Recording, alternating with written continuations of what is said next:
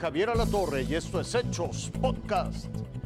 Chiapas enfrenta una guerra entre los cárteles del narco y el tráfico de personas. En medio, impacta ver a la gente vitoreando a un grupo de criminales involucrados.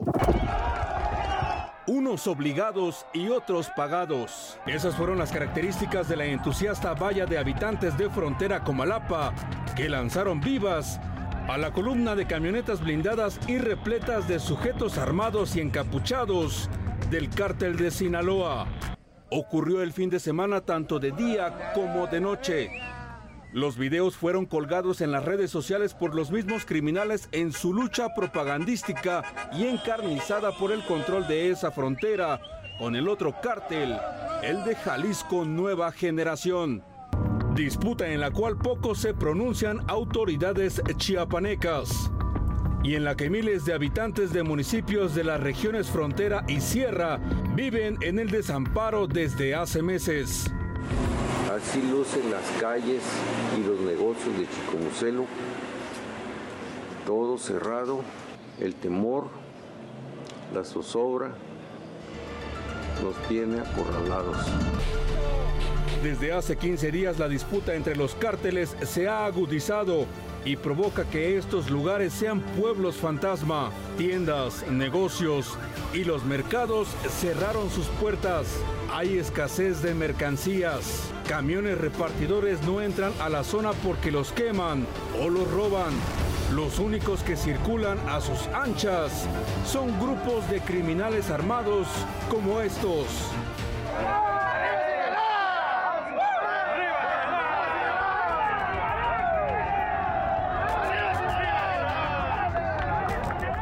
Este lunes la Fiscalía Estatal se desmarcó informando que estos bloqueos son competencia del gobierno federal.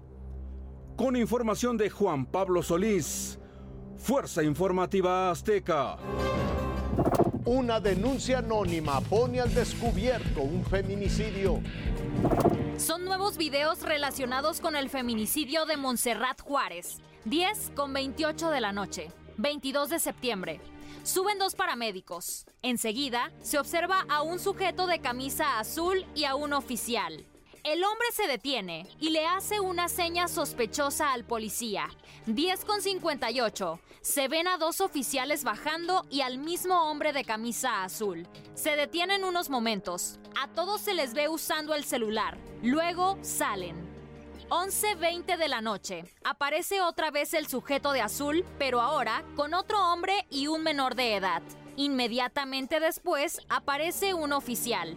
Un minuto después de la medianoche del 23 de septiembre, suben dos hombres con una camilla. También el niño y los dos sujetos que aparecieron en el video anterior.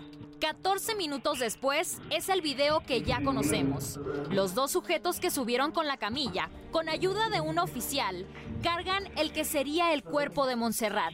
3 de la madrugada. Baja el hombre de azul que apareció constantemente en los videos con otro sujeto. Ambos llevan mochilas. Estamos al interior del inmueble donde presuntamente se cometió el feminicidio de Montserrat. La necropsia determinó que Montserrat falleció por traumatismo múltiple. Aún con signos de violencia, su cuerpo habría llegado primero a una funeraria. Ha iniciado un expediente de investigación con motivo de posibles irregularidades ocurridas luego de la muerte de la joven Montserrat. Según testigos, la joven de 25 años con ficha de desaparición desde julio del 2022 sufría violencia por parte de Sean, inquilino del departamento. Generalmente en las noches era donde se escuchaban más los ruidos eh, cómo violentaba a esta chica y cómo le pegaba. Presuntamente, reportaron la situación en varias ocasiones, pero no les hicieron caso. Y a pesar de las eh, llamadas a la policía, la policía venía y decía que no podía hacer nada porque no podía entrar dentro del domicilio. Un video previo a su muerte revela presuntamente a Montserrat bajando por las escaleras.